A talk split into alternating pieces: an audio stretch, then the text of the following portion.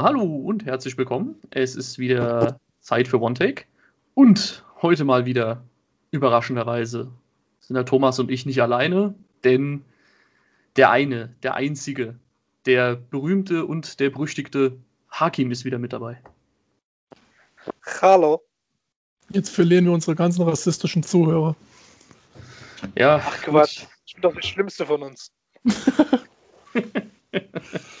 ja gut, das Niveau kannst du jetzt sowieso vergessen. Also Ja. was wir da so versucht haben, die letzten paar Male so ein bisschen an Struktur und Niveau reinzubringen, das ist jetzt sowieso, also jetzt ist vorbei.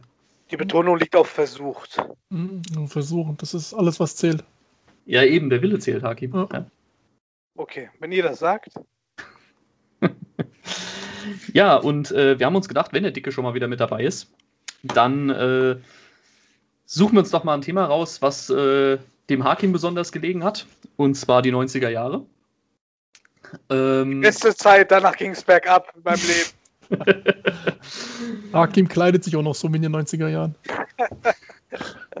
Baggy Pants und Fubu-Sweater.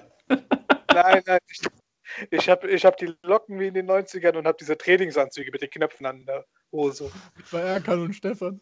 Ja, so lila. In lila. Geil. Und eine dicke Goldkette. Natürlich. Ich würde irgendwie mehr lachen, wenn ich nicht wüsste, dass es stimmen würde. genau, nee, äh, wir machen heute eine kleine Zeitreise in die 90er. Und äh, ja, jeder von uns hat sich äh, fünf Filme rausgesucht, die er damals in den 90ern geliebt hat und heute noch liebt. Und ja, ich äh, würde einfach mal sagen, wir fangen an, oder? Habt ihr noch irgendwas zu sagen? Ich habe keine Lust mehr, ich gehe. Fang an. Sehr gut, kannst auch ein bisschen freundlicher sein. Doch, freundlicher geht nicht. Weißt du, da wunderst du dich, warum die letzten paar Folgen nicht mit dabei warst. Das liegt daran, weil der Hakim einen Rückfall hatte und er wieder in seine Prostitutionsphase gegangen ist. Weil Corona-Zeiten musste er Geld anschaffen, deswegen ist er wieder auf den Strich gegangen. Das darfst du doch nicht erzählen, das ist doch illegal während Corona. Stimmt. Ich wollte gerade sagen, also so Ich gebe es zu, ich habe mich prostituiert und habe anderen Menschen währenddessen noch die Haare geschnitten. fragt sich jetzt, was schlimmer ist. Weil das ist nicht das Programm. Für ein Fofi macht der Hakim wirklich alles, auch Dauerwelle. und Fukuhila. Ja, das- Ich mache auch Strähnchen rein, kein Thema. Gut, dann würde ich mal sagen, fange ich an. Und mein erster Film auf der Liste ähm, ist ganz klar, wenn ich an die 90er denke, dann stehen da vor allem die Teenage Mutant Ninja Turtles. Und äh, dementsprechend habe ich einen meiner Lieblingsfilme natürlich auch hier an erster Stelle. Und zwar den ersten Turtles Realfilm aus dem Jahr 1990. Äh, ja, habe ich schon ein, zweimal was dazu gesagt. Ist einer meiner absoluten Lieblingsfilme. Ich finde, der Film ist grandios, ist auch wunderbar gealtert. Ähm, die Kostüme sind klasse, der Humor in dem Film ist super. Guckt euch Turtles an. Ich weiß, ich habe den auch mal gesehen, aber ich erinnere mich gar nicht mehr dran. Dito. Und Schande, Schande über euch beide. äh, ich schieb noch mal was hinterher. Gab es da nicht mehrere Teile? Da gibt es insgesamt drei Teile von, genau. Aber ich sag mal so, der, der zweite ist auch noch gut. Der dritte ist okay. Welchen Aber- Teil haben die, äh, haben die schwarze Punkte im Gesicht? Das ist der, dritte- das ist der dritte. Warum haben die das da? Äh, weil damals denen einfach das Geld gefehlt hat und die andere Kostümdesigner brauchten, also nicht mehr von äh, Jim Henson. Und äh, ja, dementsprechend sehen die Kostüme da etwas billiger aus. Ich finde das gut so. Ja, aber warum die Punkte? Die hätten wir doch einfach weglassen können. Das ist eines der großen Mysterien der Filme. Hakim, das ist Kunst. Davon hast du keine Ahnung. Ich werde nie wieder ruhen und schlafen, bevor ich das nicht rausgefunden habe. Google das doch einfach mal nachher. Oh nee, ist mir jetzt zu viel Arbeit. Müsst ja vielleicht mal Christian fragen, der weiß Aber das so, bestimmt. so wichtig ist es dann auch wieder nicht. Ja, das hat mich damals richtig irritiert gehabt. Das hat mich in meinen Grundfesten erschüttert als Kind. Ja, das merkt man auch heute noch. Ja, aber Jedes Mal, wenn Hakim jemand mit Akne sieht, dreht er komplett am Rad. Da schreit der Hakim noch Rabbit. ja, hier, aber ganz wichtig zu dem Thema. Ja. Ähm, euer Lieblings-Turtles. Leonardo. Äh, keine Ahnung, ich bin kein Leonardo großer. Leonardo da Raffi. Ich konnte mich nie entscheiden. Ich war nie so ein Turtles-Fan, dass ich jetzt da irgendwie meine Lieblingskröte habe. Thomas, du wärst eh Donatello. Äh, nichts gegen Donny. Ich nehme dieses komische Gehirn, was mit Shredder rumfliegt. Wie heißt der? Rang. Ja, genau. Äh, Pascal ist. Äh, April O'Neil. Nein, Meister, Splinter, richtig? Meister Splinter, ja, genau. Und äh, Shredder ist der Böse, ne? Richtig. Ja, okay, ich bin Shredder. Du bist Vernon. Ja, aber äh, nee, Turtles war wirklich cool damals. Also immer, wenn er auch im Fernsehen kam, bin ich auch steil gegangen als Kind, das weiß ich noch. Ey, der Film, der Film ist wirklich gut, muss man sagen. Also vor allem in Amerika hat er ja einen unglaublichen Kultstatus. Hierzulande, ja, nicht so sehr. Aber kann man sich wirklich angucken, lohnt sich wirklich, auch heutzutage noch. So, Thomas, wie geht's denn, was steht denn bei dir so auf der Liste? Dann rede ich jetzt über den Film, den ich hier noch nicht einmal angesprochen habe in dem Podcast und noch nie gesagt habe, dass den unbedingt jeder gucken muss. Äh, ein Film aus dem Jahr 1997, den ich tatsächlich das erste Mal viel später erst gesehen habe.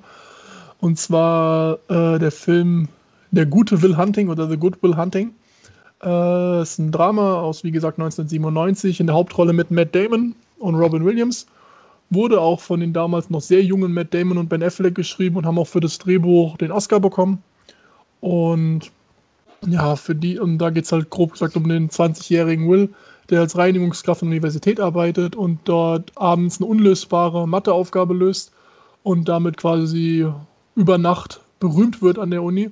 Nur hat er halt auch so eine rebellische Seite und landet oftmals vor Gericht und da wird ihm ein neuer Therapeut vorgestellt, nämlich Sean. Und Sean hat die Aufgabe, mit ihm zu reden oder ähm, äh, Will verliert halt da seinen Job. Und dann ist es halt ganz halt ein, ja, ein Drama und den Film sollte wirklich jeder gucken. Und ja, ich glaube, sonst habe ich schon so ziemlich alles zu dem Film gesagt, was mir dazu einfällt. Über die verschiedenen Episoden, wo ich den Film jedem aufgezwungen habe. Wenn du noch einmal sagst, der gute Will Hunting, ey, Kann ich ja nichts dafür, dass der deutsche Titel so kacke ist. Sag es nicht. Sag doch einfach Good Will Hunting, so wie ihn jeder Mensch kennt. Ich wusste gar nicht, dass der so in Deutsch heißt. Heißt er, also heißt er mittlerweile auch, glaube ich, nicht mehr. Ich glaube, mittlerweile ist er überall mit Goodwill Hunting betitelt, aber als er damals in die äh, Kinos kam, war das, also der Film Ja. hieß Goodwill Hunting und dann unten drunter so quasi als Untertitel der gute Will Hunting. Was ist eine Scheiße? Ist Ja, das habe ich auch nie verstanden. Keine Ahnung, das war, glaube ich, so ein bisschen der Versuch, äh, den Leuten irgendwie den Titel zu erklären. Ja, dadurch geht die, die Zweideutigkeit aber natürlich verloren. Hm. Ja, Ja. wie es halt häufiger so ist bei, bei Übersetzung. Ähm, ich habe den Film damals gesehen auf äh, Drängen von Thomas. Dito. Ähm, Sehr gut. ich habe nach dem Film ähm, ihm dann gesagt, dass er mir gefallen hätte, damit er mich nicht anschreit. Ich habe ihn trotzdem angeschrieben. Das ist bei Hakim aber normal. Einfach geschrien so. Wie sehr, sag, wie sehr liebst du ihn? Was ist deine Lieblingsszene? Und habe auf ihn eingeschlagen, während er mir das erzählt hat. Hat direkt angeguckt und gesagt, erzähl, was hast du dabei gefühlt? Was hattest du an? So vieles hat er. Und nee, ich muss sagen, ähm, nee, der Film hat mir sehr gut gefallen. Also ich habe den Film dann, ähm, ich glaube, ich hatte ihn auf Prime mir geliehen. Geliehen habe ich mir den, glaube ich. Ja, so war das. Ich habe Geld dafür ausgegeben. Sehr und ähm, ich habe ihn, wie ich das immer so tue, wenn ich für ihn das Geld ausgebe, habe ich ihn zweimal geguckt. Aus Mhm. Prinzip. Mhm. Also am nächsten Tag habe ich nochmal geguckt und sehr schöner Film, super Cast, aber natürlich ganz klar äh, äh, Robin Williams. Mhm. Also vor allem die paar Szenen, also ein paar bestimmte Szenen mit ihm, die so unter die Haut gehen, wirklich ein wunderschöner Film. Ja. Äh, toller Cast. Ähm, ist jetzt nicht, also jetzt nicht wie bei Thomas so einer meiner Lieblingsfilme ever, aber wirklich ein sehr, sehr guter Film, den ich auch jedem empfehlen würde. Ja, auf jeden Fall. Also großartiger Film. Ähm, muss man, glaube ich, nicht mehr viel dazu sagen. Einfach gucken. Robin Williams hat dafür einen Oscar bekommen. Allein das ist schon ein Grund, sich diesen Film überhaupt mal anzugucken. So, mein erster Film, den auch wahrscheinlich jeder Mensch gesehen hat, ist von 1993 Jurassic Park. Ähm, Jurassic Park, worum geht's? Klar, muss man nicht viel zu sagen. Mm, Das Meisterwerk von Steven Spielberg. Da geht es um den Milliardär äh, Hammond, der sich einen Traum erfüllt hat und ähm, einen Freizeitpark sozusagen eröffnet hat mit, äh, mit Dinosauriern, mit geklonten Dinosauriern und ähm, lädt dann eine Gruppe zu sich ein, ähm, die dann Spezialisten, die sich dieses alles mal begutachten sollen. Ähm, ja, natürlich kommt es dann zum Unfall, Strom äh, wird lahmgelegt und die ähm, Uhrzeitechsen brechen aus. Und ja, dann nimmt halt alles seinen Lauf natürlich. Ja, natürlich geht alles außer Kontrolle. Und ähm, Jurassic Park war damals auf jeden Fall ein Meilenstein äh, mit Practical Effects. Unfassbar, was da auf die Beine gestellt wurde, wie realistisch das äh, vor allem war. Und wenn man sich auch, wenn man sich bestimmte Szenen von dem Film anguckt oder auch teilweise nur das Making-of, denkt man wirklich, das sind echte Tiere. Mhm. Also diese Dinos sind echte Tiere und nicht irgendwie. und ich habe irgendwas mal gelesen. Es gab irgendwelche Tierschützer oder so, die damals einen Shitstorm losgetreten hatten wegen Tierquälerei. Beste. Dinosaurier waren. Also natürlich nicht echt. Ja. Aber es sah halt so echt aus. Das ist so geil gemacht. Also auf jeden Fall. Und den Film kann man sich immer wieder angucken. Nostalgie pur, Kindheit pur. Ich weiß noch, damals habt ihr im, äh, im Film, äh, im Kino, im Film. Im Film geguckt. Fernseher, im TV habe ich ihn mir angeschaut. Wir hatten ja damals nichts. Ne? und äh, da lief die Werbung und wochenlang bin ich steil gegangen. Ne? Und äh, ich habe mich wochenlang darauf gefreut, immer wenn die Werbung lief, dann mussten meine Eltern mich rufen, ne, damit ich diese Werbung sehen kann. Ja, ich hatte ja damals Internet und so. Ne? Und dann habe ich ihn gesehen und das war einfach so geil. Und das war einfach Wahnsinn. Mich hat das so als Kind geflasht und ähm, die Teile danach, ja, der mal besser, der mal schlechter, aber insgesamt wurde das natürlich nie wieder erreicht, was der erste geschafft hat. Ja, allein, also wenn man sich die, die praktischen Effekte heutzutage einfach mal anguckt, der sieht heutzutage immer noch besser aus als manch moderner Film. Ja. Hm. Also fast jeder moderner Film. Ja. Schon fast sagen. Tatsächlich, ja. Echt krass, wenn du so überlegst, ne? Das ist, wie lang ist das her? Das ist 27 Jahre, 28 Jahre her. Das ist Wahnsinn. äh, ja, ich meine, jeder, jeder Junge, der in, in den 90ern groß geworden ist, es ist ein Film mit Dinosauriern. Also. Mhm musste man sowieso damals gesehen haben. Nee, der Film, der war schon Weltklasse, also wer den nicht kennt, äh, ja, keine Ahnung, wo die Person herkommt, aber das war, wie gesagt, damals ein absoluter Meilenstein. Viele Fortsetzungen, wie Hakim schon gesagt hat, manche gut, manche nicht ganz so gut. Aber gerade der erste Jurassic Park geht immer. Ja. Habt, ihr, habt ihr bei den Fortsetzungen, ich weiß nicht, ob ihr alle gesehen habt, ja. habt ihr da einen Favorit, wo ihr sagt, okay, der ist auch äh, auch richtig gut. Also ich muss zum Beispiel sagen, der letzte Teil, also der zweite von dieser Jurassic World-Reihe, mhm. mhm. der letzte Scheiß. Ja? Ich fand den richtig schlecht. Mhm. Ich finde es gut, dass wir hier kein, ich find's gut, dass wir keine Wertung reinbringen. Keine Wertung, ganz objektiv. Film war Dreck. Film war Dreck. Und ähm, nee, aber habt ihr da noch so einen Favorite, wo ihr sagt, oh, der war auch gut? Äh, der erste Jurassic World. Ja, hätte ich der jetzt auch richtig gut. Hätte ich jetzt auch gesagt, wobei ich tatsächlich auch den Vergessene Welt, also den, den zweiten Teil, äh, auch sehr gut finde. Ich finde so ungefähr auf einem Level beide. Äh, Nicht den dritten, wo auf einmal der Dino reden kann. Welcher Dino kann reden? Was? Halt die Schnauze. Im dritten Teil gibt es eine Szene, wo ich glaube, da träumt er aber nur von. Ja, richtig. Wo das Flugzeug irgendwie abstürzt und dann der eine Dino mit ihm quatscht. Richtig komisch, die Szene. Das ist, äh, das ist ein Traum von ihm, ja, ja. Genau. Ich finde, das Schlimmste ist, also der neueste Film ist der schlechteste. Danach kommt von hinten gesehen der äh, dritte Teil von damals mit mhm. dem Absturz. Ich fand den zweiten, wie ihr auch gesagt habt, das war, glaube ich, der vergessene Feld, wo dann der T-Rex in die Innenstadt kommt. Genau, genau, ja. Das war noch cool damals. Mhm. Gut, dann ähm, ja, gehe ich mal weiter ins Jahr äh, 95. Oha. Und äh, ja, da habe ich auch einen Film, vor dem ich damals als Kind, äh, als ich ihn das erste Mal geguckt habe, ich glaube mit, mit sechs oder sieben habe ich ihn das erste Mal gesehen. Ich hatte vor dem Film echt ein bisschen Angst tatsächlich, aber äh, ist mittlerweile ein Film, den ich, den ich immer wieder gern gucke, und zwar Jumanji. Und äh, ja, ich rede jetzt natürlich nicht von der, von der komischen Fortsetzung mit The Rock, der zwar auch ein guter Film ist, für mich aber einfach den falschen Titel trägt. Ähm, ja, Jumanji-Film mit äh, Robin Williams in der Hauptrolle und der äh, damals noch sehr, sehr jungen Kirsten Dunst. Mhm. Ja, es geht im Prinzip um ein, um ein Brettspiel, äh, das äh, zwei Kids finden und ja, die aber herausfinden, dass dieses äh, Brettspiel nicht ganz so harmlos ist, wie es scheint und äh, durch ein ja, durch einen speziellen, durch, durch ein Würfelergebnis können sie dann äh, ja, einen, einen Menschen aus diesem Spiel quasi retten, der da selber als Kind äh, damals gefangen wurde in diesem Spiel. Das ist eben Robin Williams, der mittlerweile erwachsen dann ist. Und ja, es ist, es ist ein schöner Familienfilm. Ähm, anders als bei Jurassic Park sind die Effekte in dem Film, ich glaube, für heutige Verhältnisse sehr schlecht gealtert. Ähm, sieht aber immer noch schön aus, einfach wenn man ein bisschen nostalgischen Flair haben will. Und ja, der, der Film hat, wie gesagt, der hat ein paar gruselige Momente, der hat viele schöne Momente und das ist einfach ein schöner Fantasy-Familienfilm. Finde ich auch, also ich habe auch, ich weiß noch, als ich den Film das erste Mal geguckt habe, kleiner Spoiler, und da gibt es ja dann die Szene, wo der Junge zum, zum Affen wird. Mhm. Ich habe mich als kleines Kind, ich hatte da so Schiss vor, dass mir das auch passiert. ja, bei mir waren es eher die komischen Spinnen. Ja, gut, das, das fand ich, das war zwar irgendwie so ein bisschen, also fand ich immer große Tiere, war irgendwie noch ein bisschen cool, aber als dann, oder auch noch gruselig, weil wenn das passiert, aber als er zum Affe wird, da hatte ich schon so eine kleine Panikattacke, als ich damals guckte. Aber der Film ist super. Ich finde es auch gar nicht schlimm, dass der nicht gut gealtert ist von den visuellen Effekten, weil, wie ja, du schon gesagt hast, der Nostalgiefaktor wird da immer nur noch höher gedreht und mein Gott, das sieht zwar als alles relativ affig aus, aber ich habe den Film letztens erst wieder geguckt und das ist auch so ein Film, den kann man sich immer mal wieder angucken. Es ist ein wirklich schöner Film, um quasi so eine Nostalgie, Nostalgie, in Nostalgie zu schwimmen.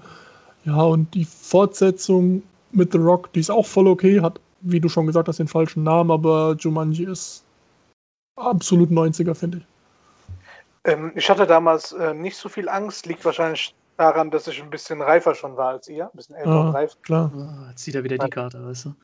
Und, ähm, dass ihr da Angst nur weil du da schon auf dem Strich ganz andere Dinge gesehen hast, Hakim. Ja, und ähm, ich muss sagen, dass ich den Film halt ewig nicht mehr gesehen habe, viel von der Handlung nicht mehr im Kopf habe, aber so vereinzelte Bilder haben sich auf jeden Fall in meinen Kopf gebrannt, die immer da sind, seit klein auf schon. Und äh, es war auch ein Film, den ich mal sehr gerne habe mit der Familie früher und war halt auch so ein absoluter gute Laune-Film. Das ist gute Laune-Film, aber das war halt einfach, äh, einfach ein schöner Film. Ein schöner ja. Film für die Familie. Und wenn am Wochenende, wenn man den Film dann geguckt hat, wenn er am Wochenende irgendwo lief, und da habe ich mich auch die Tage vorher schon drauf gefreut, mit der Familie am Wochenende abends den zu gucken. Damals lief ja noch gute Filme am Freitag und Samstagabend. ja, wollte ich ja. gerade sagen. Damals konnte man das ja noch machen. Genau. Was ging das ja noch? Und ähm, deswegen, also da kann ich mich voll dran erinnern, dass ich mich auch richtig drauf gefreut hatte, mit der Familie den zu gucken. Und es ist eine schöne Kindheitserinnerung, klar. Der nächste Film bei mir auf der Liste ist ein Film, den ich nicht in den 90ern geguckt habe, weil ich da noch viel zu jung für war. Ich erinnere mich aber noch genau an den Tag, als, als ich ihn dann gucken durfte. Äh, und zwar handelt es sich um den Film Der Soldat James Ryan von 1998. Äh, ein Film, der bei vielen, also weil ich auf jeden Fall viel Kritik bekommt, weil er halt diesen Patriotismus von Amerika komplett durchpeitscht. Aber ich finde einfach nur für die erste Szene oder das Opening ist das einfach wahrscheinlich die realistischste Darstellung, die man im Kino jemals von Krieg hatte. Ja. Mm, das ist eine Szene, die ist super ekelhaft ist anzugucken und einfach halt schwierig ist. Und da fällt mir immer die Geschichte, die meine Mama erzählt hat, die den Film damals im Kino geguckt hat. Und hat sie gesagt, vor ihr saßen so zwei Typen, die halt auf, so vom Charakter her, so wie Hakim meinte, immer einen auf hart gemacht haben. Und. Guter, guter Typ. Ja, und die aber dann nach zwei Minuten komplett still waren für den Rest vom Film, weil es halt wirklich jedem Kino den Magen umgedreht hat. Und es ist halt die Story, die komplett für den Arsch ist wahrscheinlich. Und zwar geht es um, eine, um den Soldaten oder den Private Ryan. Und das ist der dritte äh, Bruder und dem seine beiden Brüder sind halt schon im Krieg gestorben. Und deswegen gibt es die Mission, dass man ihn aus dem Krieg rausholt, damit eben nicht quasi jedes Kind von der armen Frau stirbt. Würde wahrscheinlich so nie passieren. Äh, aber wirklich der Film, es ist eine absolut imposante und gruselige Vorstellung und wahrscheinlich sehr realitätsnah, wie Krieg ist. Und zumindest den, die erste halbe Stunde sollte sich jeder Mensch mal angucken, der irgendwie den Gedanken hat, dass Gewalt und so eine coole Sache ist, weil da kriegt man ganz schnell ein ganz anderes Bild von. Okay, mach ich. Gut. Ähm, ich muss sagen, dass ich den Film nie wirklich geschaut habe. Würde ich aber gerne mal auf jeden Fall nachholen, weil ich habe auch nur Gutes von dem Film gehört. Mhm. mich bisher nie wirklich motivieren, weil ich jetzt nicht so ein Film von Kriegs, äh, so ein Fan von Kriegsfilmen Aber Hakim, bin. ich mach's dir noch geschmackvoller, Vin Diesel hat eine kleine Rolle. Oh ja, oh ja. Wahnsinn. Matt Damon auch. Wirklich? Ja. In welchem Film hat er denn keine Rolle? Wer jetzt? Matt Damon. Das ist eine gute Frage. Die finden ihn irgendwo auf dem Mond oder so. Der Wichser macht dann so ein Notsignal und bringt die anderen um. Ähm, ich habe zwar 1917 habe ich das letzte Mal im Kino geguckt. Ähm, den fand ich halt richtig geil wegen der Machart. Mhm. Aber ansonsten bin ich halt wirklich, was Kriegsfilme angeht, eher so zurückhaltend, weil mich das nie so krass interessiert. Guck dir nur mal die erste halbe Stunde an. Danach ja, kannst du eh irgendwann machen, klar. Ich werde mir den Film eh noch anschauen. Ja, nee, ich glaube, also, das ist auch relativ lang, der Film. Und die erste halbe Stunde ist definitiv auch der ja, beste Part vom Film, weil er danach halt du doch ein bisschen merkst, wie sehr das halt ist so Amerika und Huey, wir sind die Besten. Aber die erste halbe Stunde, die ist schon, die hat was. Ja, also ich sag mal so, ich habe den Film damals mit, oh, keine Ahnung, 14 oder so das erste Mal geguckt. Mhm. Und ähm, ja, also ich glaube, die, die erste halbe Stunde vom Film, die kennt, glaube ich, jeder. Also ich glaube, das ist so ein, das ist so ein Ding, selbst die Leute, die den Film, äh, einige Leute, die den Film nicht gesehen haben, die kennen diese Szene und die ist schon extrem heftig. Also dafür, dass der Film hierzulande ab 16 freigegeben ist, ähm, ja. ist das schon ziemlich harter Tobak. Also, also, das ist mit das Brutalste, was ich je gesehen habe und ich habe schon echt kranke Scheiße als Horrorfilm gesehen. Ja, aber ähm, tatsächlich fand ich das damals auch schon ziemlich gut, dass es eben auch so unverschönt dargestellt wird. Mhm. Ähm, aber auch der ganze Rest vom Film. Ja, es ist ziemlich viel Pathos mit drin. Mhm. Ähm, ich fand jetzt aber aufgrund der, der, tollen Darsteller in dem Film, also allen voran, äh, voran Tom Hanks natürlich, äh, fand ich das jetzt gar nicht mal so schlimm tatsächlich. Der Film ist gut, der ist wirklich sehr gut. Ja. Ähm, aber ja, also ich sag mal, es gibt bessere Kriegsfilme, es gibt aber auch definitiv schlechtere. Ja. Und äh, ja, also kann man sich auf jeden Fall angucken, aber wie gesagt, für den, für den ersten Part des Films braucht man schon relativ gutes Nervenkostüm. Ja. Und man muss Blut sehen können. Ja. Jo, dann ähm, komme ich zu meinem nächsten Film. Und zwar auch einer meiner absoluten Lieblingsfilme: ähm, Das Schweigen der Lämmer. Mhm. mhm. Schweigen der Lämmer ist ein Film von 1991 und ist wahrscheinlich der Film, ja, der ähm, Anthony Hopkins zu dem großen Schauspieler gemacht hat, den man heute kennt. Also ich denke mal, das ist so die Rolle, die den meisten einfach im Gedächtnis geblieben ist. Und ähm, da geht es halt darum, dass eine, eine, junge Agentenanwärterin, Clarence Starling, ähm, Serienmörder zur Strecke bringen will, Buffalo Bill, und die versucht das halt über, ähm, über Dr. Hannibal Lecter, über, äh, durch seine Hilfe. Und ähm, der ist selbst wegen unter anderem Kannibalismus auch äh, in Haft. Und äh, Hannibal Lecter ist ein ja, ist nicht nur ein Serienmörder, sondern auch ein, äh, er verspeist seine, ähm, seine Opfer auch sehr gerne.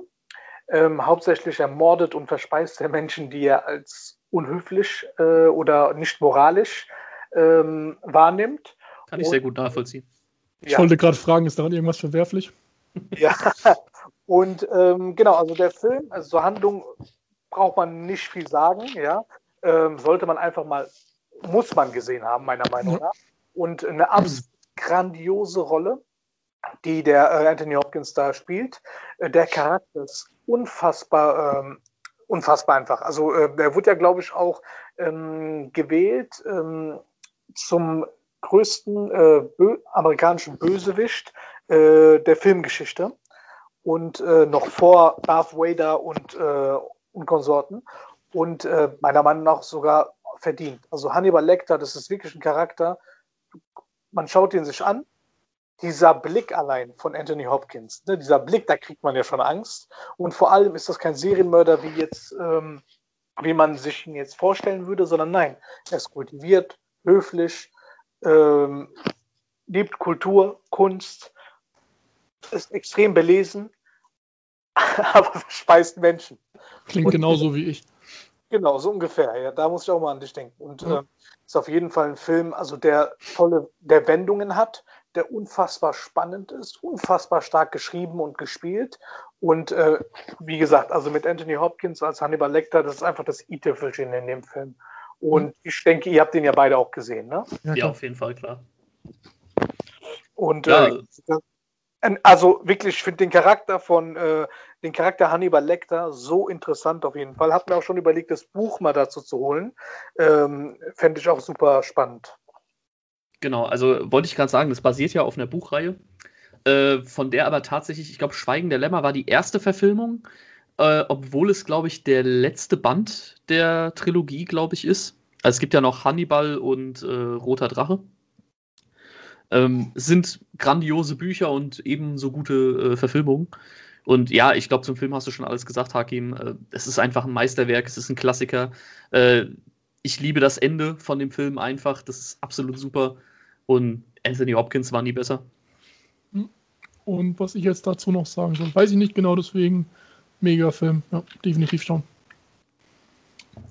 Gut. So ein Film, den kann man sich immer wieder angucken. Also ich habe den mir vor ein paar Wochen mal angeguckt und jetzt, mhm. wo wir drüber reden, hätte ich direkt Bock, den nochmal zu gucken. Lass nebenbei laufen, ist okay. ja, dann äh, komme ich jetzt mal wieder zu einem etwas familienfreundlicheren Film. Und zwar ein Film aus dem Jahre 96. Und ich glaube, sogar der erste oder einer der ersten Filme, die ich mir damals, als ich ihn auf äh, Videokassette mir damals zugelegt habe, wirklich jeden Tag, drei Wochen am Stück, jeden Tag geguckt habe. Und zwar der Film Space Jam. Ja, äh, ja die unfassbar ausgefeilte Story dieses Films ist, äh, die Looney Tunes werden von einer außerirdischen Rasse bedroht und äh, ja, sollen dann ein Basketballspiel gegen sie führen und dazu holen sie sich natürlich die Hilfe von Michael Jordan. Ganz klar. Äh, alles andere wäre ja auch irgendwie sinnlos.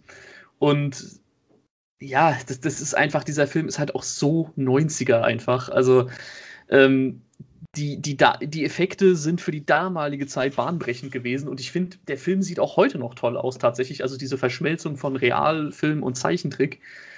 Ähm, ich finde, das sieht heute immer noch super aus und das war wirklich ein Film, den habe ich als Kind geliebt.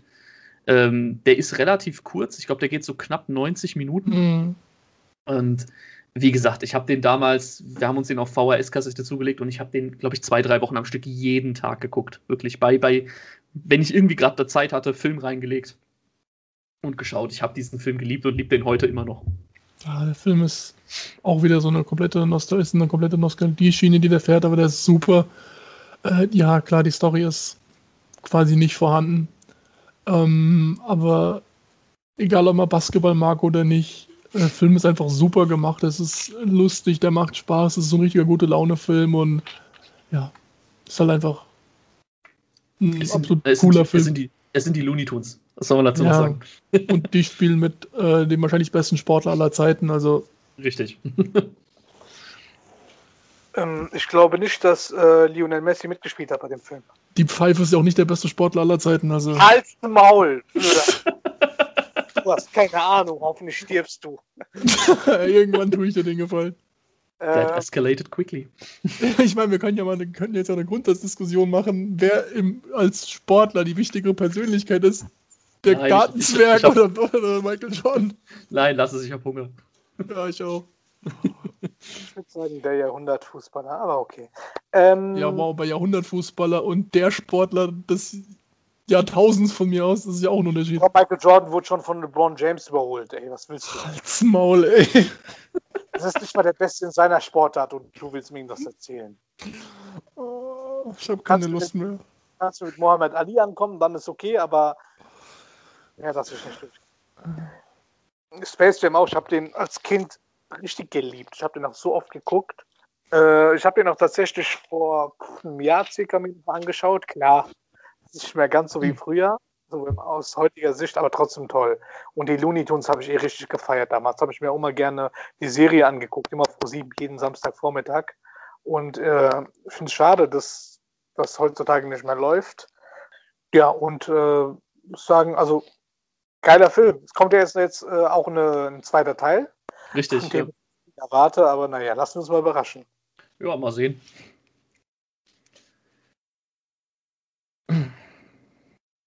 Thomas? Ja. Ja. da. Ach so. Sollst du sterben. Du hat jemand gesagt, ich soll sterben, deswegen äh, habe ich gedacht, ich tue mal den Gefallen. Ähm, dann gehen wir doch mal von einem familienfreundlichen Film zu einem Film, der absolut nicht familientauglich ist, aber ich finde ein sehr wichtiger Film ist, den wirklich jeder mal gesehen haben sollte. Äh, und zwar ein Drama aus dem Jahr 1998 in der Hauptrolle mit Edward Norton. Äh, und zwar handelt es sich hierbei um American History X, äh, um die Geschichte von, ja, wie gesagt, dem Charakter, den Edward Norton spielt, der aus dem Knast kommt und vorher vor allem den Knast kommen halt eine wirklich starke Persönlichkeiten der äh, Neonazi-Szene war und er möchte aber damit nichts mehr zu tun haben. Und wenn er halt aus dem Gefängnis wiederkommt, sieht er halt, dass sein kleiner Bruder da jetzt aber richtig mitmischt und da gerade Spaß hat und er versucht ihm mal zu zeigen, dass dieses ganze rechte Denken nicht gut ist. Äh, der Film startet mit einer absolut schockierenden Szene, er endet mit einem sehr schockierenden Ende und es ist, glaube ich, gibt es bessere Dramen, ja klar, aber ich glaube, die Message und wie sie verpackt wird, das macht den Film zu einem sehr wichtigen Film den wirklich jeder mal geguckt haben sollte, damit man halt auch einfach mal sieht, wie so eine, wie die Schwierigkeiten für jemanden auch sein können, der aus so einer Szene aussteigen möchte. Und einfach nur, was für Konsequenzen dieses Ganze so eine Gruppierung haben kann. Und ja, das ist wie der Soldat James Ryan, die verpacken es nicht besonders schön, sondern zeigen einfach so die eklige Realität, die dahinter stecken kann. Ähm, also ich sehe das ein bisschen anders. Ich ähm, finde, es ist nicht so schwierig, da auszusteigen. oh Mann. Also ich will es nicht, aber ich meine halt nur, ich könnte, wenn ich wollen würde. Mhm. Ähm, nee, American History X ist ein sehr, sehr geiler Film. Also wirklich ein Film, der, der eine krasse Message hat, krasse Bilder, die man nicht mehr so leicht aus dem Kopf kriegt. Und äh, der super gespielt ist und ähm, auch, obwohl der, obwohl der so, wie soll ich sagen, obwohl der so eine, ähm, so eine tief, gründige Aussage auch am Ende trifft und äh, schon, also die menschlichen Abgründe und so weiter zeigt, ist der trotzdem auf eine gewisse Art und Weise einfach auch unterhaltsam. Also den Film kann man sich immer wieder angucken. Ist auch einer im erweiterten Kreis, gehört er auch zu meinen äh, Favorite-Filmen. Äh, ja, nee, es ist ein grandioser Film und auch ein wichtiger Film. Ähm, vor allem Edward Norton ist einfach überragend in der Rolle. Ja. Äh, auch wenn er ja scheinbar ein sehr schwieriger Kerl am Set sein soll. Aber äh, ja, der bringt auf jeden Fall das, äh, was man erwartet. Der Film ist, ja, äh, wie, wie, Thomas schon richtig gesagt hat, er verschönt nichts. Er ist unfassbar brutal an einigen Stellen. Ähm, äh, ja, ist auch hier wieder ein Meisterwerk sollte man sich mal angucken, wenn man auch hier wieder ein etwas besseres Nervenkostüm hat und ja, ja auch, auch Verständnis für, für solche ernsteren Filme mitbringt.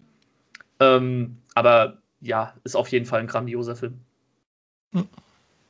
Dann kommen wir zu meinem nächsten äh, Favorite der 90er, der auch in meinen All-Time Top 3 vertreten ist ein Film, den ich mir bestimmt schon locker zehnmal angeguckt habe, und zwar Forrest Gump. Ähm, kann man sagen, Forrest Gump, gespielt von Tom Hanks, überragend gespielt von Tom Hanks, ist ein sehr gutmütiger Mensch, nicht gerade der hellste mit seinem IQ von 75 und hat als Kind auch eine Hallo, hast du was gegen Menschen mit dem IQ von 75? Ich sag ja nur. und ähm, ja, also einer, der eigentlich keine so tollen Voraussetzungen hat und trotzdem viel auf seinem Leben macht. Er wird Footballspieler, Langstreckenläufer, ähm, Tischtennisprofi, äh, Vietnam-Held ähm, und hat halt sehr bewegendes Leben und erlebt halt viel und wir werden halt sozusagen die Reise mitgenommen ähm, auf sein, durch sein Leben und das alles äh, wird so, sozusagen im Film von ihm erzählt, während er auf dem Bus wartet, ja, mit seiner Schachtel Pralinen und er irgendwelche Leute, irgendwelche Leute volllabert.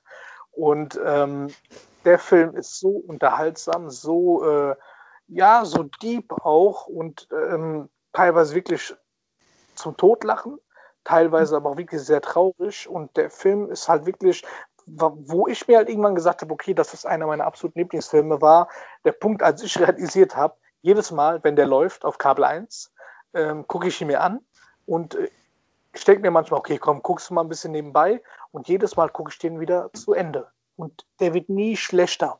Und das ist für mich ein absolutes Qualitätsmerkmal. Und ja. Forrest Gump kann ich mir immer wieder angucken. Toller Film, toll gespielt und ähm, auch teilweise wirklich so traurig und so schön. Also das ist wirklich Wahnsinn.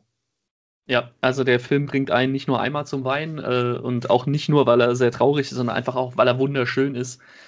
Äh, es ist einfach unfassbar toll zu sehen, wie, wie, wie Forrest halt eben diese ganzen Sachen erlebt, aber selber gar nicht kapiert, warum eigentlich. Mhm. Also er, er stolpert da mehr oder weniger immer nur so rein, obwohl er ja gar keine große Lust dazu hat. Und es ist einfach einer der schönsten Filme, die es auf diesem Planeten gibt. Tom Hanks überragend in der Rolle. Ja. Äh, vor allem, also der, die deutsche Synchro ist genial, aber im, im Englischen kommt der Film noch mal besser rüber. Also alle, die den Film kennen und ihn noch nicht auf Englisch geguckt haben, macht das mal, weil es ist wirklich einfach nur überragend, wie er das spielt. Und ja, wie Hakim schon nicht gesagt hat, man lässt diesen Film auch nicht nebenbei laufen, weil man es einfach nicht kann. Man, man muss ihn einfach gucken, weil man einfach so mitgerissen wird und das schaffen wirklich nur ganz wenig Filme. Ja, also da habt ihr eigentlich auch schon alles gesagt, was ich zu dem Film sagen kann. Äh, wie gesagt, absolutes, das ist keine Ahnung, das ist von Allgemeinbildung der Film. Äh, den muss man gesehen haben. Und ich finde, den muss man auch für gut befunden haben. Ähm, ja, das ist absolutes Meisterwerk und auch Filmkunst eigentlich schon. Aber ja. Hm. Gut, dann äh, geht's mit äh, meinem, meiner Liste weiter und da habe ich auch einen Film, der meiner Meinung nach in eine ähnliche Kerbe schlägt wie äh, Forrest Gump. Ähm, auch ein Film, den man meiner Meinung nach gesehen haben muss. Äh, und zwar äh, Die Verurteilten aus dem Jahr 94 äh, mhm. oder im Englischen The Shawshank Redemption. Äh, ist ein Film, den ich tatsächlich sehr spät erst geguckt habe. Ich glaube, mit, mit 20, 21 oder so habe ich mir den angeguckt. Ähm, aber dieser Film ist, ist schlicht und ergreifend, das ist, das ist unglaublich. Also, was hier auch wieder abgeliefert wird. Ähm, in den Hauptrollen haben wir Tim Robbins und Morgan Freeman. Und jeder Film, in dem Morgan Freeman mitspielt, ist, selbst wenn es ein Scheißfilm ist, aber das macht den Film schon deutlich besser. Nicht äh, jeder Film, leider. Nein, nicht jeder Film, aber Morgan Freeman ist dann immer der gute Punkt im Film. Ja. Äh, ja, es geht um den Banker Andy Dufresne, der äh, im Jahr 47 äh, ja, des Mordes verurteilt wird. Ob er wirklich schuldig ist oder nicht, das wird in der Geschichte nie so wirklich klar. Spoiler. Ähm, ja, komm, also bitte, ist Jahr 94 der Film. Ähm, ist eine Verfilmung einer Stephen King-Novelle. Und sowohl die Novelle als auch der Film ist, das ist einfach ein Meisterwerk. Mhm. Äh, nicht, weil jetzt irgendwie unfassbar viel passiert oder weil es effekttechnisch super ist, sondern dieser Film lebt einfach von seinen, von seinen beiden Hauptdarstellern und äh, ja, die Geschichten, die da erzählt werden. Andy, der ähm, ja ein hochintelligenter Mann ist, vor allem was das Rechnungswesen angeht und sich da im, im Knast quasi die Zeit äh, damit vertreibt, den, den, den Wärtern irgendwie so ein bisschen die Rechnung, äh, die Buchhaltung zu machen. Und der Film ist einfach, es, es ist, ich finde, es ist ein Feel-Good-Movie. Der macht einfach Spaß, der Film. Er hat auch seine ernsten Momente natürlich und auch ein paar Szenen, die ein bisschen heftiger sind.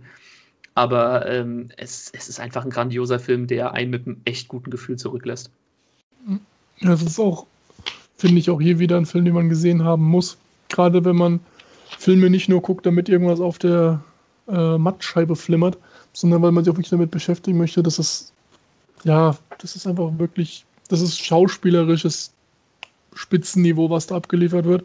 Ja. Äh, wie gesagt, das ist jetzt nicht, dass da irgendwie das ein Effektfeuerwerk ist oder dass da ein krasser Twist nach dem nächsten kommt. Aber der Film packt es trotzdem, dass man von der ersten Sekunde an äh, wirklich gefesselt ist und ja, das ist einfach nur Wahnsinn, was da abgeliefert wird. Auf jeden Fall einer der großartigsten Filme überhaupt. Der Film ist einfach, der Film ist meiner Meinung nach sehr realistisch. Mhm. Man schön in die, äh, man wird in diese Welt auch reingesogen und äh, man leidet auch mit den Charakteren mit. Und ähm, das macht es halt auch so besonders. Also du verfolgst ja sozusagen auch diese Reise mit der Akteure und die wachsen dir auch ans Herz. Und äh, der Film ist auch sehr clever geschrieben, aber auch sehr, sehr berührend. Also allein die Szene mit, weiß nicht mehr, wie der heißt, der ein älterer Sträfling, der irgendwie schon 50 Jahre sitzt mhm. und dann, ähm, dann rauskommt, also dann freigelassen wird, kommt dann raus, erstmal überfordert mit der Welt, weil es überall Automobile gibt. Und wo er dann erzählt, als Kind habe ich mal ein Automobil gesehen und, ne, und jetzt ist die Stadt voll damit. Und der einfach total überfordert ist mit der Welt da draußen, weil er es nicht mehr kennt und sich daraufhin aufhängt, ja, weil er auch niemanden hat keine Familie, kein nichts. Das ist so herzzerreißend. Also das sind so Sachen, die einen, einem nicht so einfach loslassen und äh, die halt auch äh, ja, den Film zu dem machen, was er, was er ist, zu einem der größten Filme, die eigentlich je gedreht wurden. Und mit den Worten ist eigentlich eine sehr gute Überleitung zu, Überleitung zu meinem nächsten Film, äh, äh der lange Zeit der erfolgreichste Film aller Zeiten war. Aber ich finde, man kann ja einen Film nicht nur daran messen, wie er viel Geld da einbringt, äh, aber eine absolute filmische Masterclass ist eigentlich Titanic. Äh, ja. Den kennt, glaube ich, wirklich jeder. Äh, auch die Hauptrolle mit Leonardo DiCaprio in, ja gut, Paraderolle kann man nicht wirklich sagen, weil der Typ in jedem Film seine Paraderolle ablegt. Aber, und es ist wahnsinnig guter Film. Ganz ehrlich, wer den Film filmisch nicht gut findet, äh, was? Also das ist wirklich, das Ding ist wirklich eigentlich quasi Bilderbuch, äh, Film, was eigentlich gut an dem Film ist. Also das, er hat von der Story her eigentlich alles, was man haben möchte. Äh, es ist Drama, es ist Comedy, es ist Romanze. Äh, ja, es ist ein bisschen Action sogar mit drin, es ist Spannung mit drin. Der Film packt alles zusammen und es wird nie langweilig, auch wenn der Film sehr lange ist. Äh, der Film macht Spaß, wenn er Spaß machen soll. Man kann ihn auch öfter gucken, obwohl er diese extreme Länge hat. Und ja, ich war als Kind äh, sehr Titanic begeistert. Ich weiß gar nicht warum und keine Ahnung, wie oft ich äh, meiner Familie angetan habe, dass wir den Film gucken müssten, weil ich davon gar nicht genug bekomme. Du warst wahrscheinlich ein sehr merkwürdiges Kind. Ja, aber nicht so merkwürdig wie du. Selber. Ähm, nicht kann ich sagen, hat mich als Kind nie wirklich interessiert. Ich habe diesen Hype nie verstanden. Und der kam ja 1900, wann kam der raus? 97? Ja. Also im selben Jahr wie Batman und Robin. Ne? Und, ich wusste, dass dieser Scheißfilm hier irgendwie reinkommt. Und ja, und ich will ja, also man Ganz ehrlich, sagen, wenn du jetzt sagst, dass Batman und Robin ein besserer Film ist als die Tag dafür schmorst du in der Hölle im untersten Kreis, ey. Also ähm, es ist ja, also ich spreche es einfach offen aus. Natürlich hat in dem Jahr Batman Robin Titanic ein bisschen in den Schatten gestellt, ja. Und das ist mhm. natürlich alles ein bisschen untergegangen, dass der Film rauskam. Also Aha, untergegangen, verstehst du? Untergang. und, und ähm, ja, auf jeden Fall, nee, sind beides großartige Filme. Und, ähm, beides! Was ein Penner, ey! Weißt du, stell dir einfach einen der schlechtesten Filme der Welt mit Titanic auf eine Spur. Ach komm. Und ähm, glaubst du wohl selbst nicht. Und ich habe, wie gesagt, ich habe ähm, den Film das erste Mal so richtig komplett, wirklich sehr spät geguckt. Fand den dann aber auch richtig gut. Und ähm, ist auch ein Film, den ich immer wieder, wenn er irgendwo läuft, auch mal immer mal wieder gucke. Und ist natürlich großartig, großartig gemacht. Also, das ist ein Riesenfilm. Also, das ist einfach ein Bombast vom Film und äh, war mir damals nie so bewusst. Das hat mich nie so krass äh, tangiert damals, aber ähm, dann später, ähm, als ich den dann mal, ne, als ich ein bisschen älter wurde, mir den angeguckt, habe ich auch gemerkt, okay, das ist schon schon ein krasses Ding auf jeden Fall. Und Leonardo DiCaprio, ja, das war so sein, äh, sein absoluter Durchbruch. Hm. Ja, nee, also wie Thomas äh, schon richtig gesagt hat, der Film ist einfach das. Es ist vielleicht der größte Film aller Zeiten. Äh, es ist ein absolutes Meisterwerk. Äh, DiCaprio, Kate Winslet, äh, Katie Bates, wer da noch alles mitspielt, einfach alle durchweg genial. Ähm, den Film kann man sich immer wieder angucken, obwohl er, ja, wie Thomas schon richtig gesagt hat, einfach ewig lang ist. Ähm, das, das ist einfach, das ist ein Film, für das, für das das Kino halt einfach gemacht ist. Mhm. Und äh, sowas schaffst du auch irgendwie nur einmal, glaube ich, weil äh, das, das, ich meine, James Cameron war ja, ist ja damals ein riesen äh, Risiko eingegangen. Wenn der Film gefloppt wäre, wäre er pleite gewesen. Und äh, wenn man bedenkt, dass ja, Titanic einfach, äh, also teilweise in seinem Pool gedreht wurde, mhm. ähm, das ist einfach diese Illusion zu erschaffen, das ist halt einfach das, was Filme ausmacht. Und Titanic ist zu Recht eine ganze Weile der erfolgreichste Film aller Zeiten gewesen. Aber ich bin immer noch der Meinung, es ist der vielleicht größte Film aller Zeiten. Dann kommen wir zu meinem vierten Film. 1995. Auch Den Film kenne ich nicht. Auch einer meiner, ähm, ja, schon, man kann schon sagen, einer meiner Lieblingsfilme, den ich mir auch immer wieder angucken kann. Und zwar der Film Sieben. Und ähm, ja, Sieben mit Morgan Freeman und Brad Pitt in den Hauptrollen. Ähm, ja, geht da um den ähm, Detective Somerset, der äh, in, in, wenigen Wochen ähm, in, der, in Pension geht. Sein Nachfolger ist äh, Detective Mills von äh, Brad Pitt gespielt und ähm, die haben noch mal einen Fall zusammen, bevor Somerset dann ähm, in Rente geht. Und zwar ähm, geht es um einen Serienkiller, der ähm, sozusagen besessen von den Todsünden ist und Menschen abschlachtet und auch mit Blut überall dann, ne? Also je nachdem, Habgier, Vorlust, was auch immer, als ähm, mit Blut an die Wände oder am Boden oder sonst wohin schreibt. Ähm, Menschen, von denen er, ähm, von denen er glaubt, dass sie diese Todsünden begehen, dass er die dann halt auf grauenvolle Art und Weise ähm, hinrichtet. Und ja, die äh, Polizei wird halt an der Nase umgeführt von dem, äh, von dem Serienmörder. Darf ich den Namen sagen? Ja.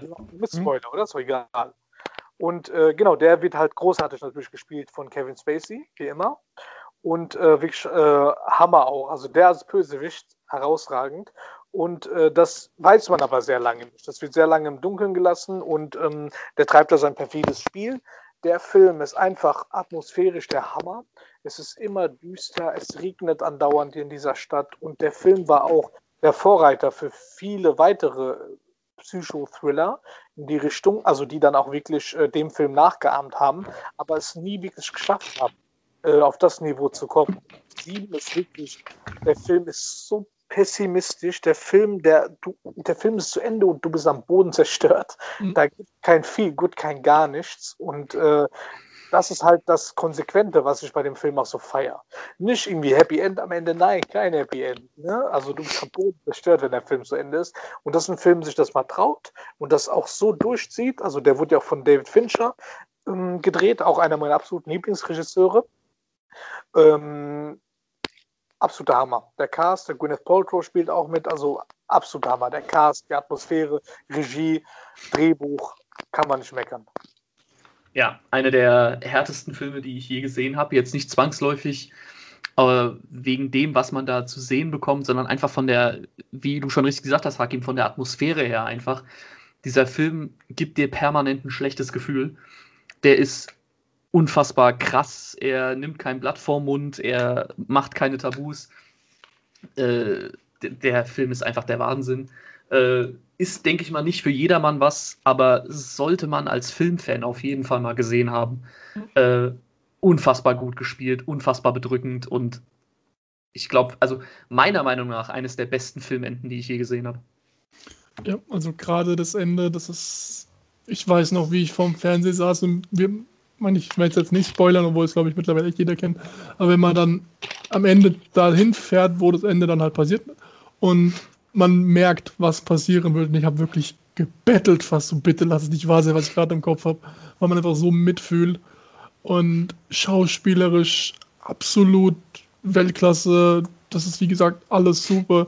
Es ist, ja, wie Jakob schon gesagt, das ist ein sehr pessimistischer Film. Das ist nichts, was man sich angucken kann, wenn man denkt, oh, ich habe heute schlecht Laune, ich brauche mal einen gute Laune-Film. Ich glaube, da wird es eher nur schlimmer. Äh, der Film macht eigentlich nichts falsch. Das ist für mich einer von ganz wenigen Filmen, der wirklich, also er gehört zu meinen drei Lieblingsfilmen dazu. Also die alle quasi eine 10 von 10 haben und ja, das ist, das ist einfach nur absolut geisteskrank, dieser Film. Er ist, er ist eklig, er ist bedrückend, aber er, er fesselt dich von Anfang an und es ist einfach nur ein Meisterwerk. Genau, und äh, ja, wir gehen weiter zu meinem letzten Film auf der Liste. Und das ist für mich einer der besten Filme, die es auf diesem Planeten gibt. Äh, aus dem Jahr 1999. Äh, in Deutschland tatsächlich sogar erst im Jahr 2000 rausgekommen. Aber in, äh, ja, im Her Herkunftsland Amerika im Jahr 99 der Film The Green Mile. Und äh, wir haben wieder Tom Hanks in der Hauptrolle.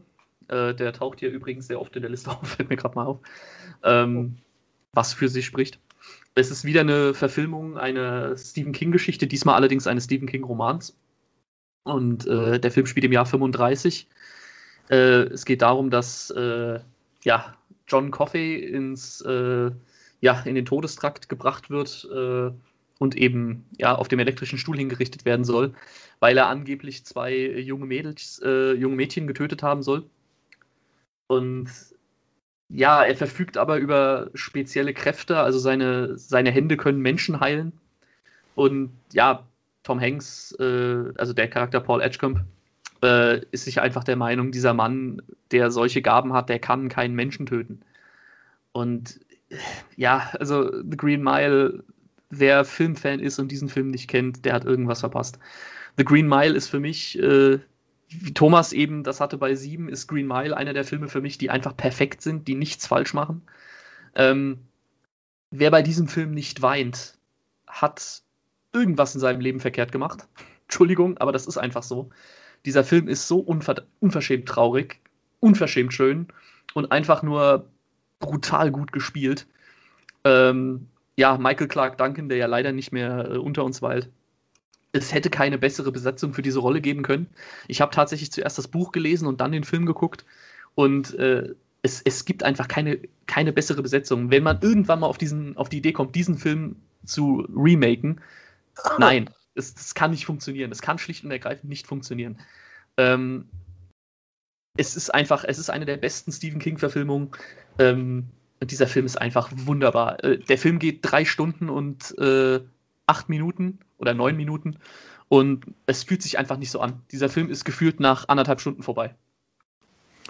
Äh, ich habe den Film tatsächlich nur einmal geguckt und das ist Ewigkeiten her und da hat mir der Film nicht gefallen.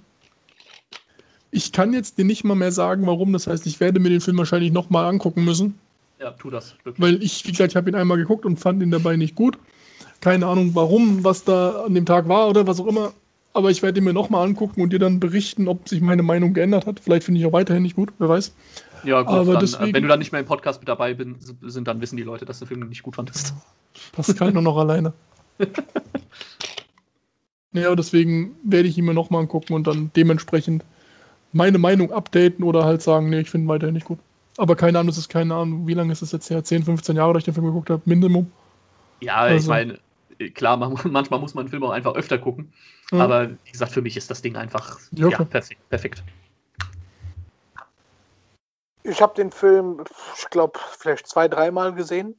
Bin auch großer Fan von dem Film.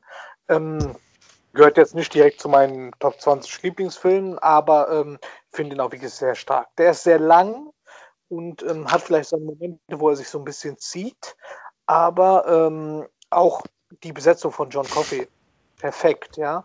Und ähm, wer bei dem Film nicht weint, also wie du gesagt hast, Pascal, also der, der muss Probleme haben. Der Film ist wirklich sehr emotional und äh, sehr schön und traurig zugleich und hat einige Szenen, die man meiner Meinung nach nicht, nicht schnell vergessen kann. Dann äh, gehen wir mal zu meinem letzten Film auf der Liste äh, der auch von David Fincher ist, und zwar der Film Fight Club. Äh, ein Film, der sich an sich ganz schwer nur in Genre stecken lässt, finde ich.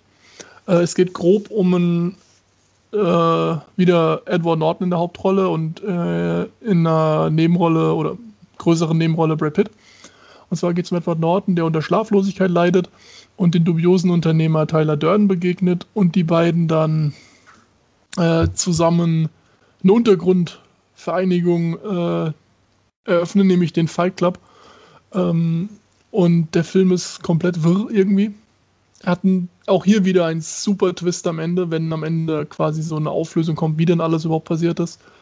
Äh, ja, es ist ein Film definitiv nicht für jeden, weil einfach die Story sehr wirr erzählt, wie ich schon gesagt habe. Und also wer einfach nur so denkt, okay, ich möchte jetzt eine Story, die relativ einfach zu verfolgen alles, für den ist der Film nicht zwingend geeignet.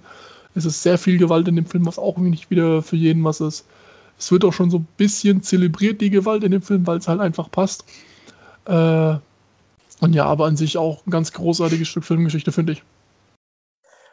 Ähm, ich bin von Fight Club nicht so überzeugt, gehört nicht zu meinen äh, Favorites. Ähm, gehört für mich auch zu den schwächeren Filmen von David Fincher, aber das ist eine persönliche Meinung. Ich weiß, dass der Film ähm, schon von vielen gefeiert wird, dass er eine sehr große Fanbase hat und ähm, auch als einer der absoluten Hammerfilme gilt. Aber ich konnte mich nie so dafür begeistern. Also ich fand die Story, die war sehr wir und ähm, hab, es gab oft diese Momente, wo ich mich nur gefragt habe, so, what the fuck, so, wie, warum? Dann der Twist, der große Twist. Ich habe den halt mitten im Film durchschaut, was halt für mich einiges kaputt gemacht hat. Und ähm, die ganze Thematik des Films. Also am Anfang habe ich mir gedacht, wow, krass, das kann echt was werden mit dieser Gesellschaftskritik und allem. Aber dann, da wo der Film dann hingelaufen ist, also das war irgendwie, pff, es war irgendwie nicht so meins. Also ich kann nicht mal genau sagen, woran es liegt, aber mhm. da hat mir auf jeden Fall einiges gefehlt bei dem Film. Also für mich persönlich. Äh, ja, ich kann verstehen, was du meinst. Äh, ich habe den Film tatsächlich auch, am Anfang hat er mir nicht so gut gefallen. Äh, hat, ich muss ihn wirklich erst zwei, dreimal gucken, dass er mir wirklich richtig gut gefallen hat. Ähm, ich glaube, es liegt auch einfach, äh, warum den Film viele feiern, ist, äh, ich glaube, der, der Twist, der eben in dem Film vorkommt, der war damals, glaube ich, noch was relativ Neues. Ähm, Achtung, Spoiler jetzt für alle, die den Film noch nicht gesehen haben, mal kurz weghören. Ähm, diese Thematik eben, dass ein Charakter gar nicht existiert, äh, der mhm. die ganze Zeit vorkommt. Diese, ich glaube, diese Art von, von Auflösung war damals, glaube ich, noch nicht gang und gäbe. Heutzutage ist das sowas, ja, okay, damit kann man rechnen, aber damals war das extrem neu. Und wenn man sowas ja. dann zum ersten Mal vor allem auch noch im Kino mitbekommt, ja. das hat nochmal einen ganz anderen Impact, glaube ich. Aber der Film ist großartig gespielt, ähm, toll gemacht, super Atmosphäre ja, sehr wirr, aber das ist tatsächlich das, was mir heutzutage an dem Film sehr gut gefällt, mhm. weil es mal ein bisschen was anderes ist. Und äh, ja, wer den Film kennt, weiß, dass der Thomas jetzt schon eigentlich einen ganz großen Fehler gemacht hat. Denn die erste Regel des Fight Clubs lautet, man redet nicht über den mhm. Fight Club. Aber was halt auch cool ist und den Film auch interessant macht, um mir mehrmals zu gucken, es gibt eine Szene, wo Tyler Durden äh, über, darüber redet, dass er in einem Kino gearbeitet hat und ab und zu mal äh, ein Bild von seinem Schwanz in den Projektor mitgelegt hat. Und wenn man darauf achtet, äh, und wenn man darauf achtet oder halt erzählt davon, dass einfach mal andere Bilder reinlegt, in den ganzen Film gibt es diese, ich nenne es jetzt mal Schnittfehler oder Bilder, die nicht in den Film gehören, die sind immer mal wieder drin versteckt, die aber tatsächlich erst auffallen, wenn man den Film mehr als einmal gesehen hat. Ja, das stimmt. Bevor ich meinen letzten Film nenne, also sozusagen die Quintessenz. Gehen wir erstmal in die Werbung. ähm, würde ich noch so äh, schnell mal ein paar Filme nennen, die auch sehr gut waren aus den 90ern, die es nicht geschafft haben in unserer Top 15. Ja, gerne. Und zwar ähm, die Basic Instinct. Die üblichen Verdächtigen. Mhm, auch großartig, ja. The Game mit Michael Douglas. Ja, fand ich über den Plot bis am Ende ein bisschen bescheuert, aber der Film an sich ist gut. Ja. Äh, Edward mit den Scherenhänden. Mhm. Äh, hatte scheiße Angst früher vor als Kind. ja, ich glaube wir alle, weil damals kannte man einfach den Stil von Tim Burton noch nicht. Ja. Ähm, dann auf jeden Fall ähm, der erste Mission Impossible Film. Mhm. Ähm, und vor allem, also der eigentlich äh, rein muss, beziehungsweise noch einer, der mir eingefallen ist, einer meiner Top 5 oder 6 Lieblingsfilme, den ich einfach vergessen habe tatsächlich, Schande über mich, ist Blood in, Blood Out. Weiß nicht, ob ihr ihn gesehen habt. Nee, aber du hast mir schon mal von erzählt. Ich habe den, hab den Film tatsächlich einmal aber nur gesehen und da war ich irgendwie, keine Ahnung, 16 oder so. Also ich habe da nicht mehr viel von im Kopf tatsächlich. Okay, der Film ist wirklich, den kann ich immer wieder gucken. Über drei Stunden Hammer-Knastfilm. Und von da kam auch äh, die, ähm, meine, ähm, wie nennt man das? Von da habe ich auch die Inspiration genommen für mein äh, Vergehen an äh, Nathan damals. Super, das ist ein Insider, den kein Mensch versteht, aber okay. Aber Hauptsache mit Namen. Das, ist das ist der einzige Zuh Zuhörer, den wir jetzt jetzt auch weg. der sitzt jetzt als einziger Zuschauer und, äh, Zuhörer und denkt, oh Mann, ey. Und ähm, absolut ein Film, der es aber auch auf jeden Fall hätte reinschaffen müssen, ist uh, The Sixth Sense. Ja, auch sehr guter Film, ja. ja da hatte ich auch das Problem, ich habe ihn sehr spät geguckt, vor wenigen Jahren, und da kam ich auch auf den Twist. Und äh, das ist das Problem bei dem Film. Also, der lebt von dem Twist, aber der Film ist grandios und der Twist ist grandios. Richtig, ja. ja also, Schande über mich, dass ich ihn so spät geguckt habe, aber ja, ich war jung und dumm. Dann komme ich zu meinem letzten Film. Mhm. Und zwar, ich weiß gar nicht, ob ihr ihn gesehen habt, ich hoffe, ihr habt ihn gesehen, ähm, aus dem Jahre 1900. Ähm, 95 auch. Der Film Heat. Ja, ähnlich wie bei Blood in, Blood Out habe ich äh, tatsächlich gesehen, aber auch nur einmal in relativ jungen Jahren. Äh, ich habe ihn mhm. tatsächlich nicht gesehen. Oh, das ist, ähm, genau, also Heat ist aus dem Jahr 1995 ähm, von Michael Mann, gilt als sein großes Meisterwerk. Äh, in den Hauptrollen Al Pacino und Robert De Niro. Ähm, mehr muss man dazu eigentlich nicht sagen. Äh, Val Kilmer spielt auch mit, spielt auch eine sehr starke Rolle. Und ähm, ja, ähm, Al Pacino ist, äh, ist ein Cop, Robert De Niro ist ein äh, Bankräuber. Und das ist sozusagen die äh, gute alte Räuber- und Gendarm-Geschichte.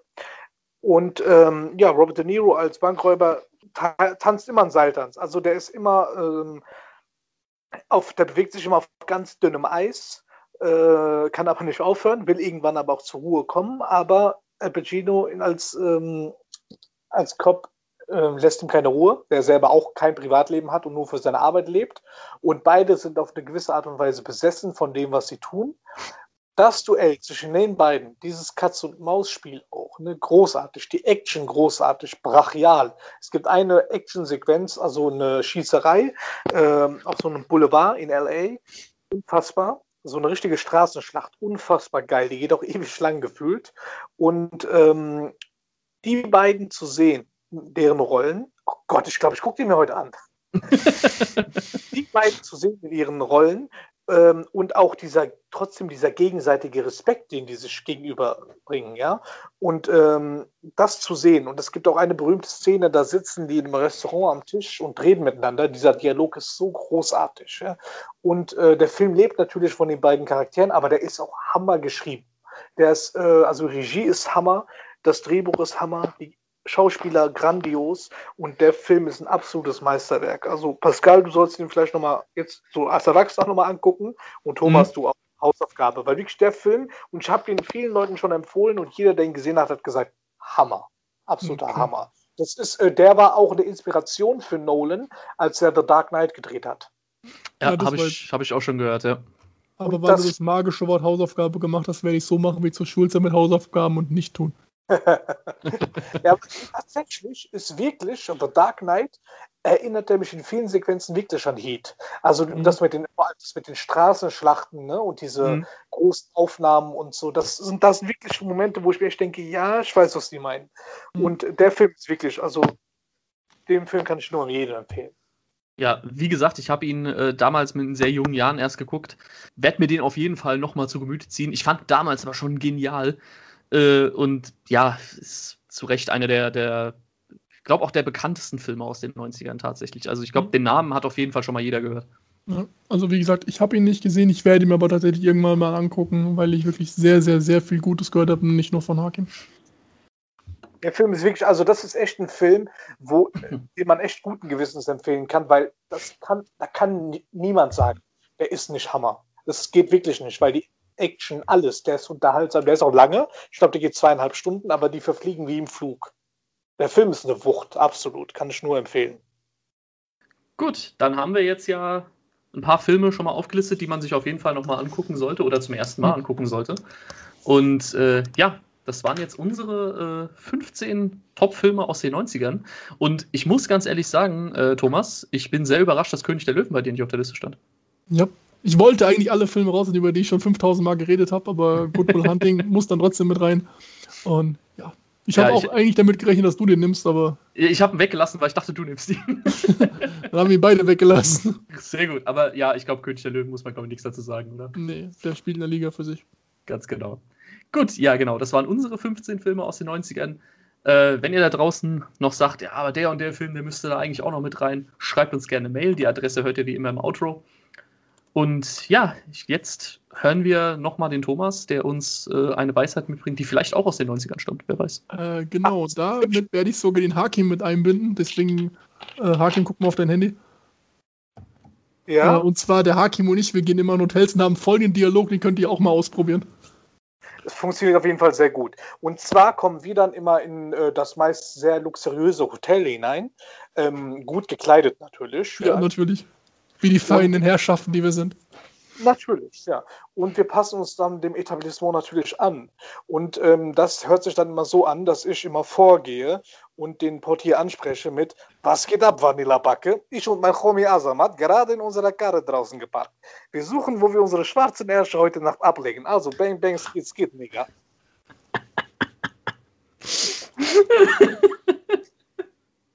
und das funktioniert immer. Ja. Damit bekommt man die Präsidentensuite für den halben Preis. Alle freuen sich, super freundlich, alles super. Genau. Aber die Anzugshose muss sehr weit unten hängen, damit man die Boxershorts sieht. Ja, genau. Sehr gut. Das Niveau ist auf dem Tiefpunkt. Das bedeutet, die Folge ist soweit. ja, ähm, genau. Ja, schön, dass du mal wieder mit dabei warst, Hakim. Hat mich auch gefreut. Ja. Und ja, mal schauen, was wir so beim nächsten Mal mit dabei haben. Vielleicht bist du ja dann noch wieder mal mit dabei. wo der Hakim auf jeden Fall wieder mit dabei ist. Das ist spätestens bei Folge 50. Und ja, ja das wird eine sehr lustige Folge. Wie viele haben wir bis jetzt? Noch nicht 50. 49. Nein, wir haben es ja schon mal angeteasert. In Folge 50 reden wir mal so ein bisschen über unsere Kinoerlebnisse. Und das wird eine wahrscheinlich sehr lange und sehr lustige Folge. Ja. Okay, muss ich alles erzählen?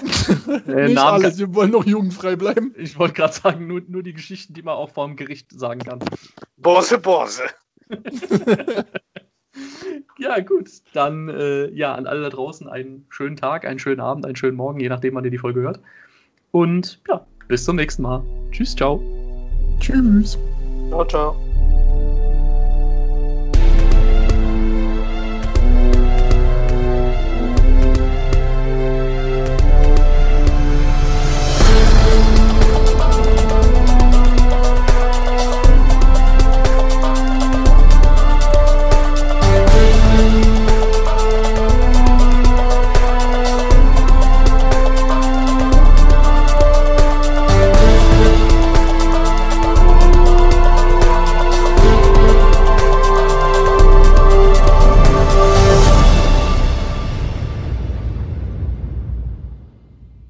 Das war One Take für diese Woche. Ihr habt Themenwünsche, Kritik oder Anregungen? Dann teilt es uns mit unter onetakepodcast2020 at gmail.com. Unseren Podcast findet ihr auf Spotify, Anchor, Apple Podcasts oder auch bei Podcast Addict. Wir danken euch fürs Zuhören und hoffen, dass ihr auch beim nächsten Mal wieder dabei seid. Oh, und falls wir uns heute nicht mehr sehen, guten Tag, guten Abend und gute Nacht.